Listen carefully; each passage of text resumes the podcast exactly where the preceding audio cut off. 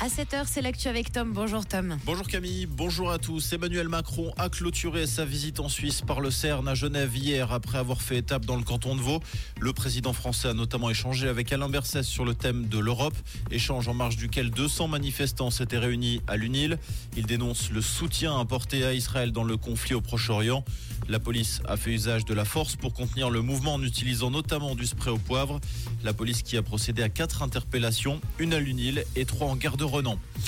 Un ressortissant suisse de 65 ans a perdu la vie au Cap Vert. Les faits remontent à vendredi dernier dans la localité d'Assamoda. L'homme originaire du canton de Vaud aurait succombé à une blessure au couteau. Les circonstances du drame restent floues. Pour l'heure, selon une source policière locale, une autopsie a été ordonnée mais les résultats ne sont pas encore connus. En Suisse, les enfants sont très majoritairement en bonne santé. C'est ce que montre le dernier barème de l'Office fédéral de la statistique sur les revenus et les conditions de vie. 97% des enfants seraient en bonne, voire en très bonne santé. Il subsiste néanmoins des inégalités, notamment par rapport à l'accès au confort et aux loisirs.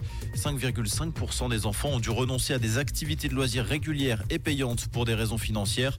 Un peu plus d'un enfant sur 20 de moins de 16 ans a également fait face à des restrictions par rapport aux repas équilibrés, aux livres ou aux habits et chaussures de la bonne taille. La superstar américaine du hip-hop Puff Daddy est visée par une plainte pour viol et violence physique par la chanteuse Cassie, avec qui il était en couple. Les faits remonteraient notamment à 2018 après que la chanteuse ait voulu le quitter. La plainte décrit également un homme violent, forçant même la victime à des relations sexuelles filmées et avec des hommes prostitués. L'avocat du producteur a nié ces accusations en bloc. La Corne de l'Afrique, toujours en proie à de violentes inondations. Au moins 111 personnes ont péri en Somalie, en Éthiopie et au Kenya. Le phénomène climatique El Niño a également causé le déplacement de près de 700 000 personnes. En tennis, les deux premiers qualifiés pour les demi-finales du Masters sont connus. Il s'agit de Yannick Sinner et de Novak Djokovic. Les deux hommes connaîtront leurs adversaires aujourd'hui. Carlos Alcaraz affronte Daniil Medvedev et Andrei Rublev se reposer à l'allemand Alexander Zverev. Comprendre ce qui se passe en Suisse romande et dans le monde, c'est aussi sur. Rouge Pour cette fin de semaine, un temps gris et bien nuageux avec quelques averses à prévoir sur la région et de la neige possible dès 1000 mètres.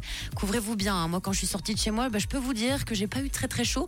On a toujours ce petit vent hein, qui nous glace les mains avec 3 degrés à Chêne-Paquier et à Suceva, 6 degrés à Lancy. Et pour cet après-midi, on attend quelques éclaircies avec au mieux 9 degrés annoncés à Langiron. Un très bon week-end à l'écoute de Rouge.